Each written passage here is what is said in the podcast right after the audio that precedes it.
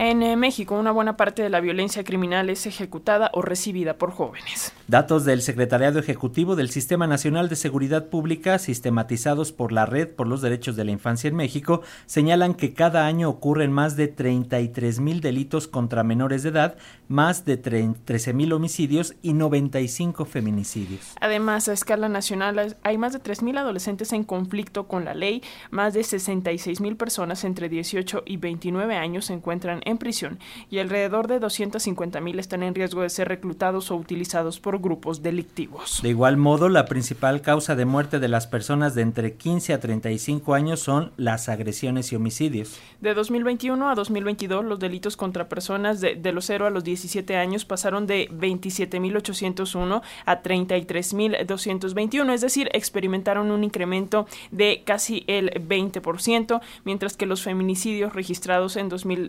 2022 fueron en 95 contra niñas menores de 17 años. Y bueno, las cifras son alarmantes, sobre todo que los jóvenes son uno de los principales activos de nuestro país. Y para hablar de este tema, hacemos contacto y agradecemos al doctor Pedro Daniel Martínez Sierra, él es profesor de carrera de la Escuela Nacional de Trabajo Social de la UNAM, que nos tome la llamada. Doctor, ¿cómo estás? Buenos días. saludar a todas y todos. Muchísimas gracias, eh, doctor. Eh, ¿Qué te parece si para comenzar esta charla hablamos de eh, pues estas cifras que mencionábamos de estos 69 mil jóvenes en conflicto con la ley, se dice así, pero ¿por qué no usar el término, digamos tal cual, delincuencia cuando se comete un delito por parte de una persona menor de edad y cuáles son las principales causas por las que esto sucede? Porque de ahí viene pues otro otro dilema, ¿no? Si una persona que comete un contra la ley y es menor de edad, merece o, debe recibir penas igual que un adulto. Pero, ¿qué nos dices en torno a todo este tema? Muchas gracias. Mira, un adolescente eh, en conflicto con la ley lo podemos definir como una persona menor de 18 años que ha cometido algún tipo de delito tipificado por la ley. Existe actualmente una ley de procuración de justicia penal adolescente que de acuerdo con el tipo de delito que haya cometido esta persona y con base, por supuesto, en su edad, se establece alguna medida específica por parte del juez, que puede ser, en este caso, la privación de la libertad. Va a depender mucho del tipo de delito. Los delitos que cometen principalmente las y los adolescentes, principalmente los hombres, se encuentran eh, clasificados en tres principales, en este caso el homicidio, la violencia en sus diferentes expresiones y por supuesto el robo. Las causas, como tú bien señalas, son múltiples. Yo podría hablar en este caso de dos principales que corresponden a aspectos de carácter interno y aspectos de carácter externo. Lo interno tiene que ver en este caso con la familia. Si bien familia no es destino, el hecho de que un adolescente provenga, en este caso, de un escenario, de un entorno disfuncional, puede llegar a tener una influencia. Regularmente las personas que han sido víctimas en algún momento también fueron victimarios, producto de estas violencias físicas, psicológicas, incluso de carácter sexual, que se pueden originar en los entornos familiares.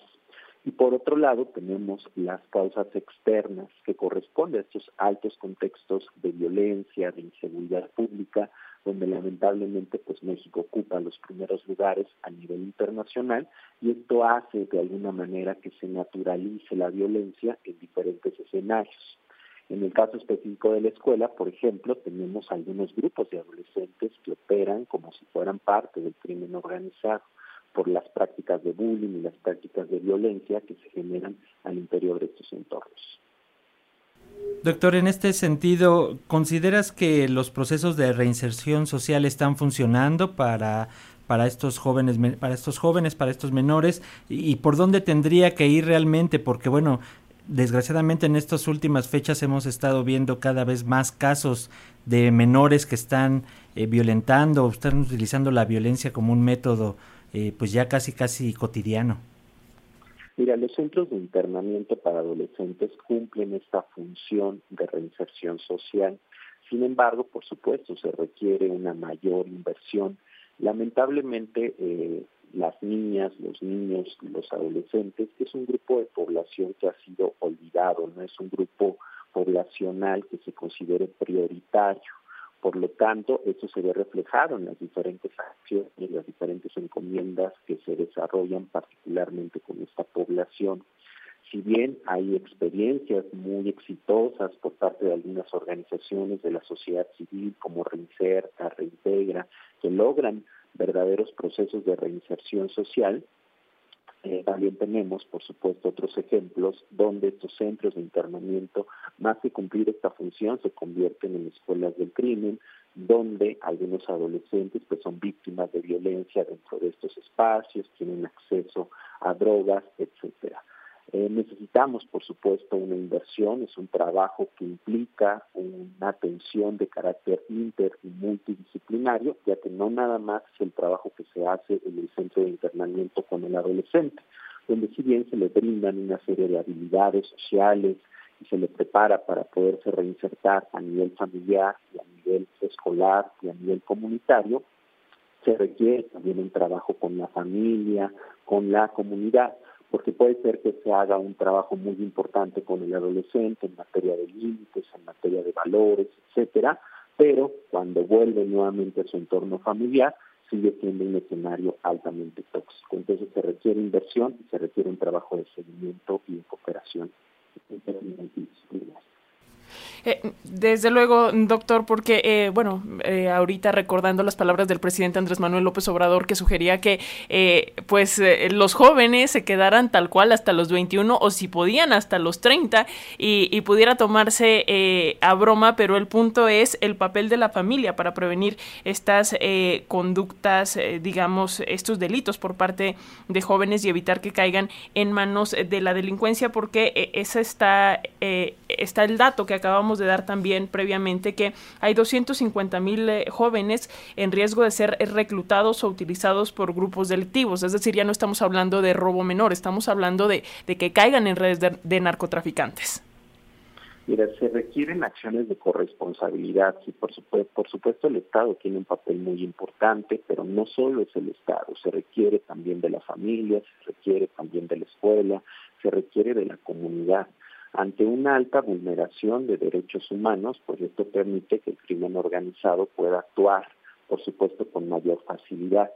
Y lo que nos hemos dado cuenta a partir de distintas investigaciones es que ya no son utilizados solo como halcones, como anteriormente sucedía, sino ya en este caso muchos adolescentes cometen homicidios o delitos de alto impacto. Entonces necesitamos, por supuesto, una mayor inversión en este grupo de la población para que podamos trabajar desde diferentes escenarios escolares, comunitarios, familiares, actividades vinculadas con la prevención. Recientemente el caso lamentable de esta alumna de la escuela secundaria de Teotihuacán nos refleja en este caso un fracaso de muchos de los programas que se han implementado en las instituciones de educación básica, donde si bien por supuesto la escuela puede ser un factor de protección, también puede ser un factor de riesgo si es omisa, si no atiende las diferentes peticiones o las solicitudes de audiencia que pueden realizar en este caso las alumnas, las familias para atender este tipo de problemas.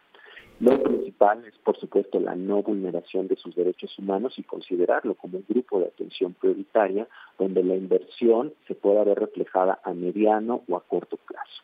Es decir, muchas de las problemáticas que actualmente estamos viviendo podrían minimizarse si realmente invirtiéramos en este grupo de la población. Sin duda hay que estar pendiente de este tema y te agradecemos, doctor Pedro Daniel Martínez Sierra, profesor de carrera de la Escuela Nacional de Trabajo Social de la UNAM, que nos aportes con estos temas al noticiario y a, las audiencias de Radio Educación. Si te parece, continuamos en comunicación permanente para abordar estos temas. Por supuesto, muchas gracias saludos a todos. Hasta pronto, doctor, gracias.